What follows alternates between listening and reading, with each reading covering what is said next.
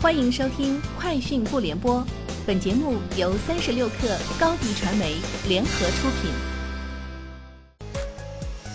网罗新商业领域全天最热消息，欢迎收听《快讯不联播》。今天是二零一九年三月二十七号。针对国补下降一事，蔚来发表公开声明称，国家补贴下降后，蔚来不会涨价。未来的政策是，三月二十六号及之前支付大定的用户。完全按照二零一八年的补贴政策，新旧政策之间的差额由未来承担。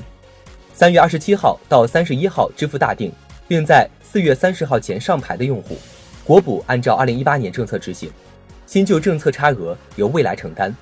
地补按二零一九年新能源补贴政策过渡期方案执行。四月一号起支付大定的用户，完全按照国家公布的二零一九年新能源补贴政策执行。三月二十六号。腾讯、中国科协科普部及三十余家游戏企业共同成立了科普游戏联盟。腾讯游戏副总裁刘明担任联盟首届理事长，包括完美世界、盛大、西山居在内的十四名知名游戏企业高层担任联盟理事。徐玉辉为联盟秘书处秘书长。会议还发布了科普游戏二零一八行业发展研究报告。华为消费者业务手机产品线总裁何刚表示。潜望式摄像头经过三年的研发，它的难度在于五十倍数码变焦和生产的良率等问题。这些问题克服后，在这次 P 三十系列中推出。关于 Mate 和 P 是否存在冲突，何刚称，现在手机市场竞争越来越激烈，一年一款产品竞争力不足。Mate 系列和 P 系列的定位区别在于，Mate 使用处理器和更新的技术，而 P 系列更偏重于拍照和生活方式。日前有媒体测试称，用微信进行文字聊天后，微信精选推荐的公号文章中的广告内容与聊天内容密切相关，疑似被精准推送广告。三月二十六号下午，微信方面回应称，并未检测用户聊天记录，但用户的点击行为可能会影响相关资讯的呈现。微信团队称，微信不会监测用户的聊天记录，这属于用户的个人隐私，更不会通过监测用户聊天记录来推送广告。北京市消协今日发布的大数据杀熟调查显示，去哪儿网、飞猪旅行涉嫌杀熟行为。去哪儿网对此回应称，绝对不存在大数据杀熟行为，对所有用户报价均一致。去哪儿网针对新用户发放优惠券的形式进行拉新活动，同时也会对老用户发放不同会员等级的优惠券。所有的优惠活动均向用户明确展示。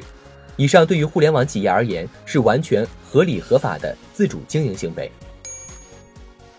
三十六氪讯，企查查数据显示，北京百度网讯科技有限公司新增对外投资一家人脸识别公司——湖南阿波罗智行科技有限公司。该公司成立于三月二十五号，注册资本一亿元。北京百度网讯科技有限公司占股百分之三十，实际控制人以及最终受益人为长沙市人民政府国有资产监督管理委员会。另一位最终受益人为李彦宏，占股百分之三十。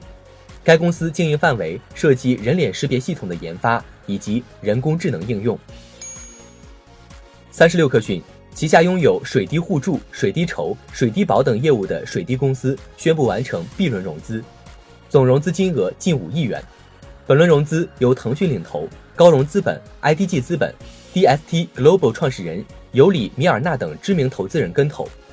水滴公司创始人兼 CEO 沈鹏表示。会把本轮融到的资金重点用于健康险专业团队的建设，以及人工智能在健康险业务的应用上。以上就是今天节目的全部内容，明天见。欢迎加入三十六氪官方社群，添加微信 hello 三十六氪 h e l l o 三六 k 二，获取独家商业资讯，听大咖讲风口，聊创业，和上万客友一起。交流学习，高迪传媒，我们制造影响力。商务合作，请关注公众号高迪传媒。